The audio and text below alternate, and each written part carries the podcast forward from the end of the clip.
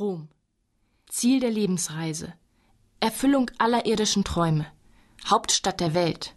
Urbild des Urbanen. Ewige Stadt. Stadt der Wunder. Mittelpunkt eines Reiches, das sich um das gesamte Mittelmeer erstreckte und im Norden bis England reichte. Im Mittelalter kamen die Pilger, die sich hier ihr Heil erhofften. Dann, als aus den Ruinen ein neues Rom erstand, die Künstler, Dichter und Gelehrten und alle, die auf Reisen gingen, um sich zu bilden. Ja, ich bin endlich in dieser Hauptstadt der Welt angelangt. Wenn ich sie in guter Begleitung, angeführt von einem recht verständigen Manne vor fünfzehn Jahren gesehen hätte, wollte ich mich glücklich preisen. Sollte ich sie aber allein mit eigenen Augen sehen und besuchen, so ist es gut, dass mir diese Freude so spät zuteil ward. Über das Tiroler Gebirg bin ich gleichsam weggeflogen. Verona, Vicenz, Padua, Venedig habe ich gut, Ferrara, Cento, Bologna flüchtig und Florenz kaum gesehen. Die Begierde nach Rom zu kommen war so groß, wuchs so sehr mit jedem Augenblicke, dass kein Bleiben mehr war und ich mich nur drei Stunden in Florenz aufhielt. Nun bin ich hier und ruhig und, wie es scheint, auf mein ganzes Leben beruhigt. Denn es geht, man darf wohl sagen, ein neues Leben an, wenn man das Ganze mit Augen sieht, das man teilweise in und auswendig kennt. Alle Träume meiner Jugend sehe ich nun lebendig. Die ersten Kupferbilder, deren ich mich erinnere, mein Vater hatte die Prospekte von Rom auf einem Vorsaale aufgehängt, sehe ich nun in Wahrheit. Und alles, was ich in Gemälden und Zeichnungen, Kupfern und Holzschnitten, in Gips und Kork schon lange gekannt, steht nun beisammen vor mir. Wohin ich gehe, finde ich eine Bekanntschaft in einer neuen Welt. Es ist alles, wie ich mir's dachte, und alles neu.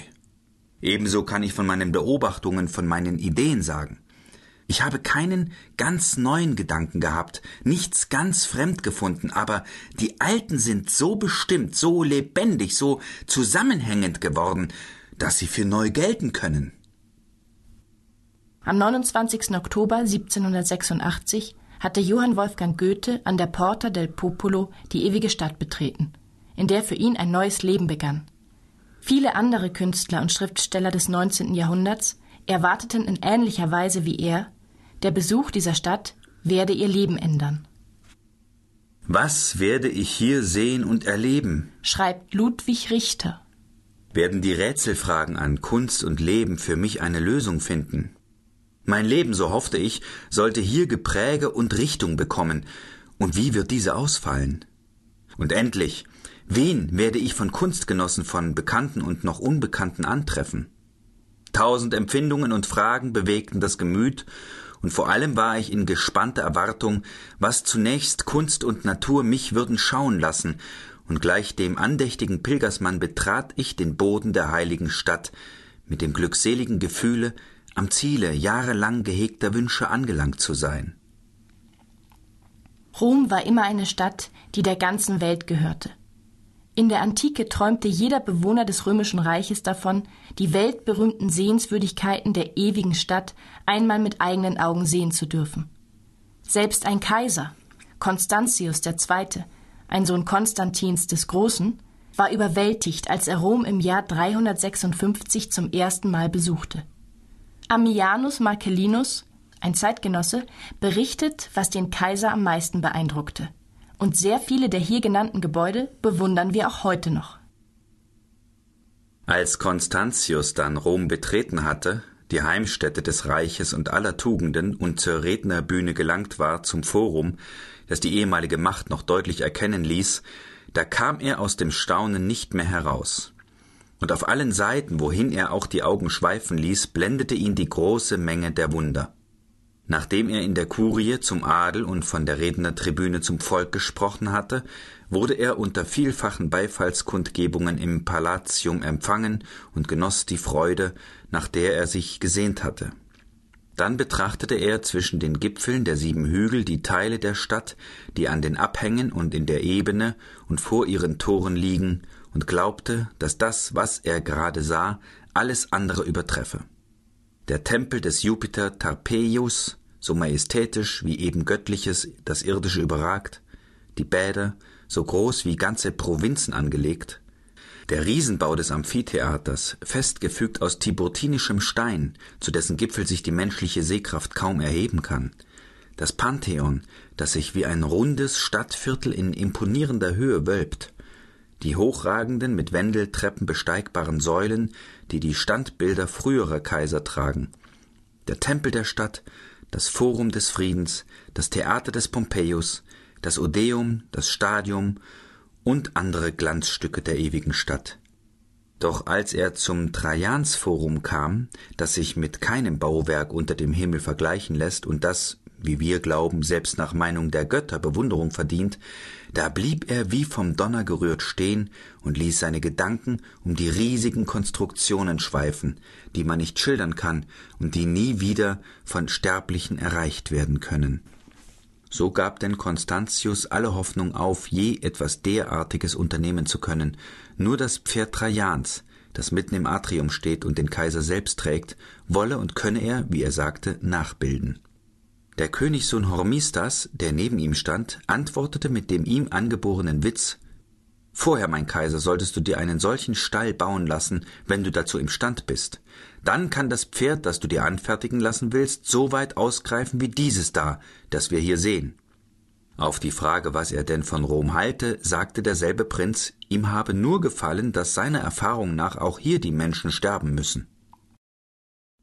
Konstantius Vater, Konstantin der Große, hatte Byzanz, das nun Konstantinopel hieß, zur neuen Hauptstadt gemacht. Rom verlor seine politische Bedeutung, aber nun wurde es zur geistlichen Hauptstadt, und mit den Gräbern der Apostel Petrus und Paulus und anderer Märtyrer begründete es seinen neuen Herrschaftsanspruch. Jetzt kamen die Pilger, um an diesen Gräbern zu beten. Im Lauf der folgenden Jahrhunderte verfielen die Gebäude, die Wasserleitungen versiegten, die Hügel entvölkerten sich, nur das vom Tiberknie umgrenzte Marsfeld blieb bewohnt. Die Einwohnerzahl, die einmal eine Million betragen hatte, sank auf etwa 20.000 herab. Die verlassenen Regionen verwandelten sich mit der Zeit in Felder, Gärten und Weinberge. Erst im 15. Jahrhundert beginnt das neue Leben der Stadt. Aus den Steinen der Ruinen errichtet man neue Paläste. Und wenn man nicht immer wieder dagegen protestiert hätte, wäre vom antiken Rom heute kaum mehr etwas zu sehen. Freude bereitet mir, Rom, der Blick auf deine Ruinen, schreibt Pius II., der Humanist Enea Silvio Piccolomini. Denn noch aus dem Verfall leuchtet der einstige Ruhm, aber dein Volk, es bricht aus deinem uralten Gemäuer hartes Marmorgestein und verbrennt es zu Kalk. Frevelhaftes Geschlecht, Macht dreihundert Jahre so weiter, nirgends wird eine Spur früheren Glanzes mehr sein.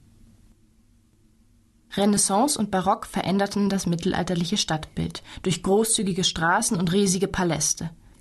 Und ein paar Jahrhunderte später wird Rom wieder Hauptstadt, nämlich die Hauptstadt des neuen Königreichs Italien, als der Kirchenstaat am 20. September 1870 von den italienischen Truppen eingenommen wird. Der Papst hat sich zum Gefangenen erklärt, Protest erlassen, durch Bulle das Konzil suspendiert. Schreibt Ferdinand Gregorovius, der Verfasser der unübertroffenen Geschichte der Stadt Rom im Mittelalter, in seinen römischen Tagebüchern.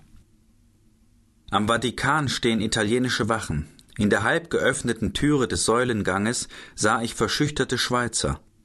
Im Vatikan wohnen die Vertrauten des Papstes, darunter auch Kanzler. Die Kardinäle zeigen sich nie oder wenn sie ausfahren, so sind ihre Wagen ohne Abzeichen. All ihr Pomp und alle ihre Magnifizenz ist in Rauch aufgegangen. Nur einzelne Priester durchschleichen die Straßen, furchtsam und schattengleich. Die Aktionspartei drängt den König zur sofortigen Verlegung der Residenz nach Rom, um eine Tatsache zu schaffen. Er zögert.